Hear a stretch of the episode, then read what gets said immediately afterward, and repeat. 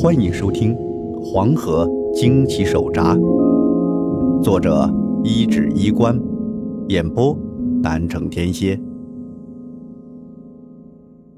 第二十八章，古怪气氛。那村子就很奇特，一走进去，好家伙，简直像进了空调房似的，温度嗖的往下掉。那种降温的感觉不是冷，而是阴。整个村子看上去就死气沉沉，像是笼罩着一种灰色。我知道这听上去有点奇怪，可这就是我看到和感觉到的。不说我，李有忠也有那种明显的感觉，嘟囔着说：“这村子咋这阴森森的呀？”大壮叔瞪了他一眼。训斥他，瞎说什么呢？把嘴闭上！见自己爹真的瞪眼了，李有忠也乖乖闭了嘴，但还是东张西望。我看到道上就寥寥可数的几个人，而且个个都和吴大汉一样，裹着一身的棉袄，面色有的苍白，有的发青，眼窝有些都是黑的，用一种阴霾的视线。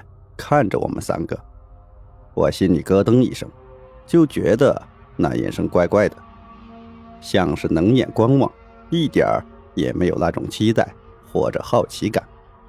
那种眼神给我的感觉，我们好像有点不受欢迎，这就让我很纳闷了。这不是张家店的村长让人去找我爷爷的吗？怎么这些人反而这种眼神？奇怪归奇怪。脚步啊，还是没停。吴大汉把我们带到了村委会，村长就在那儿等着我们。一见面，好家伙，也是一身的大棉袄，抽着旱烟，整个人是没精打采的。见来的不是我爷爷，那村长就问怎么回事。吴大汉把前因后果说了后，村长就下了座，咳嗽着说：“ 小先生。”哎，没想到老赵就走了，麻烦你了，给看看，俺们这也是实在不知道怎么办了。但凡有点头绪，也不至于这样病急乱投医了。我就打听了下事情的前因后果，想弄明白到底是发生了什么事。大体上，村长的讲述呢，就跟吴大汉说的八九不离十。我听了个大概，就想让他们带我去尸体发现的地方去看看。找病寻根起，听上去张家店出事的原因就出在那七个人的尸身上，兴许还有我这阴阳眼发挥作用的时候。可是那村长的态度让我就觉得很古怪，他抿着嘴唇问我说：“小先生。”就不能先想想别的法子，比如做个法，把那些妖魔鬼怪打散了什么的。我一听，心里老大不高兴了，不说，脸也板了起来，说：“村长啊，不是我推脱，说实话，我也没那本事，我也就帮着找找源头，想想办法。你呢，要是想做这降妖除魔的法事，你该去找茅山的道士。”那村长一听这话，脸上忽然闪过了些惶恐的神情。尽管一闪而过，可是我还是有看到。我这时候隐约觉得这件事好像没那么简单。小先生，你误会了。上次那风水先生到了这儿，隔天就上了吊，我们这不也是担心吗？你出事啥的？村长又恢复了之前的样子。陪笑着解释，让吴大汉带着我们去发现尸体的地方。离开村长家的时候，已经是近黄昏了。黄昏的时候，这村子显得是更阴冷了。我又注意到有些往这儿看的目光，抬眼看看，还是那几个零星穿着大棉袄的村民，躲在居委会的墙外面，好像是在打量我们。接触到我们的视线，就赶紧离开了。这他娘的，都什么毛病？可汗哥，你有没有觉得那些人好像不怎么待见我们似的？倪有忠凑到我身边悄声地说。我看了看走在前面的大壮叔和吴大汉，也没说话。连倪有忠都觉得不对劲了。理论上说，我们可是来帮他们处理笼罩着村子的怪事的，不说感恩戴德吧，也不该这样偷偷摸摸的用看贼的目光看我们吧。你待会儿别乱走，就跟着你爹。我对你有忠交代，这村子还真是透着些怪异。然后我又去问了吴大汉他们得了什么病，有什么症状，但是吴大汉也说不上来什么，嘴里叼着一支烟说：“呃，俺也不知道啊，也不疼也不痒，但就是冷，要命的呢。这不，俺连过冬的棉袄都背上了，这冷的不行。”见问不出什么，我也没再多问。毕竟我一进来的时候就感觉这里的温度很不对劲，这肯定不只是简单的地质原因，否则早就该发现了。吴大汉在前面带路，走过一段坑坑洼洼的路，前面已经能听到黄河不息的奔腾声。再走两步，那黄褐色的河水已经能清晰看到，翻起的白浪。好像千军万马一般，很有气势。小先生，就在前面呢。吴大汉回头冲我说：“我刚走上河堤，点了点头，忽然眼角扫到河堤下面的河道边上有个人影走过。这很罕见。现在黄河水一减少，露出了两边的一些河床，可是那河道边上的泥沙都是很松软、粘稠的。”就算露出一部分河道，有经验的黄河居民都不会去走，而且因为河道两边其实有很多的暗坑，也就是流沙，那踩上去一脚，可不是开玩笑的。这事儿对黄河边讨生活的人来说都是常识，可现在就有个人不遵守常识，迈步走在河道边上。那个人是背对着我们的，距离。大概二十多米，头发很长，绑着一条辫子，穿着一身不太合身的黑色衬衫，裤子也是黑的，赤着脚走过的沙土留下一串的脚印，是他，那个怪人。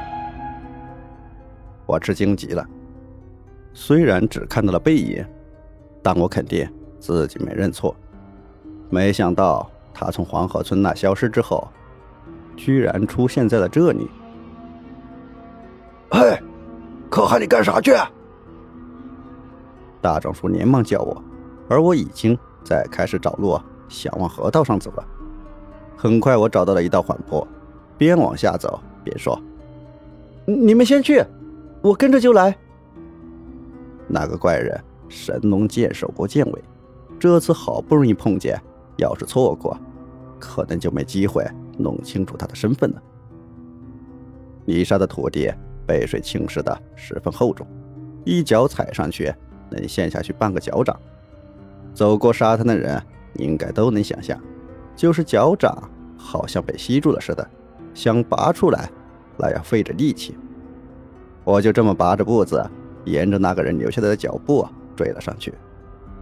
一边追，我还一边大喊，想让他听见，能够停下来。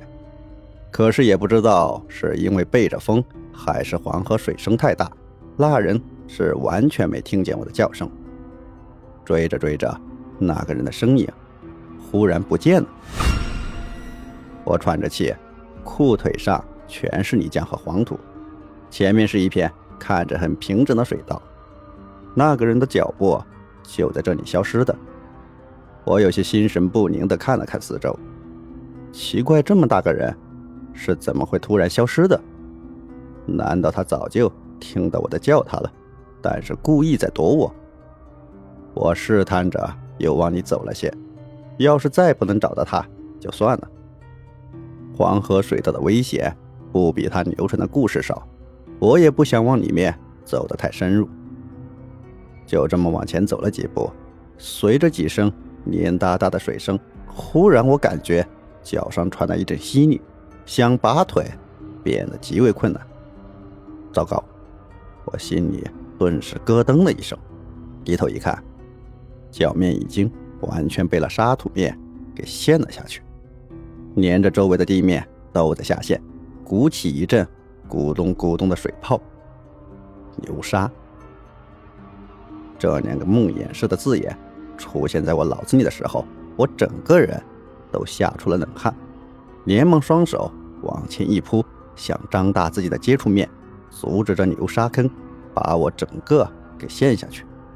然而我不动还好，这一动反而造成了更严重的下陷，周围所有的沙层都坍塌了下去似的，以我为中心成了一个漏斗。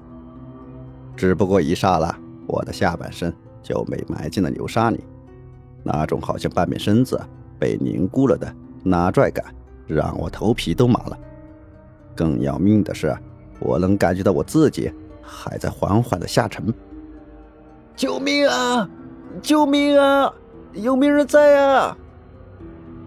事情到了这份上，我彻底慌了，拼命的大喊救命，希望有谁经过时能听到。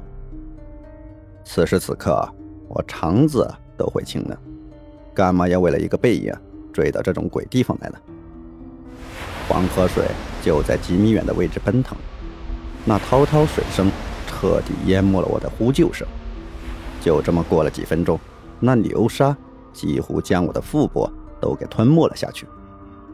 身在这样的处境中，我几乎要绝望了，勉强撑着双手祈求。暂缓自己被吞没的速度。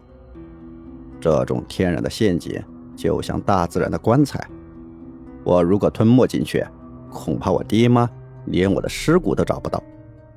此时的一分一秒，那都是无比漫长的煎熬。我大脑飞速地运转着，试图自救，可逐渐感觉到的胸闷，让我真真切切感觉到死的逼近。而就在我胸口。都快要被吞没进去的时候，我在绝望中忽然听到身后有脚步声在接近，接着是一个很平静的声音传在我的耳中：“抓住！”下一秒，一条黑色的布条被丢在了我的面前。看到它，我就像看到了救命的稻草，连忙双手紧紧地抓住了那条布。紧接着，就听一声闷哼，布条绷紧了。我紧紧抓着那布条，逐步逐步的，整个人被慢慢从流沙中给拖拽了出来。隔壁王静文曾经说过一句话：“险死还生。”我觉得用这句词来形容我现在的心情，真的是太合适不过了。当从流沙坑里出来的那一刻，我激动的险些真哭出来，生平第一次感觉自己离死亡是如此的接近。近到擦身而过，救了我的那个人在不远的位置，流沙的范围外边。他穿了条黑色的布裤，光着膀子，保持着半蹲的姿势。在把我完全拉出来后，他将那接起来的布条随手丢在了一旁。我刚想为他出手相救而道谢，但先听到他开口说了两个字：“怕吗？”本集播讲完毕，欢迎订阅，下集更加精彩。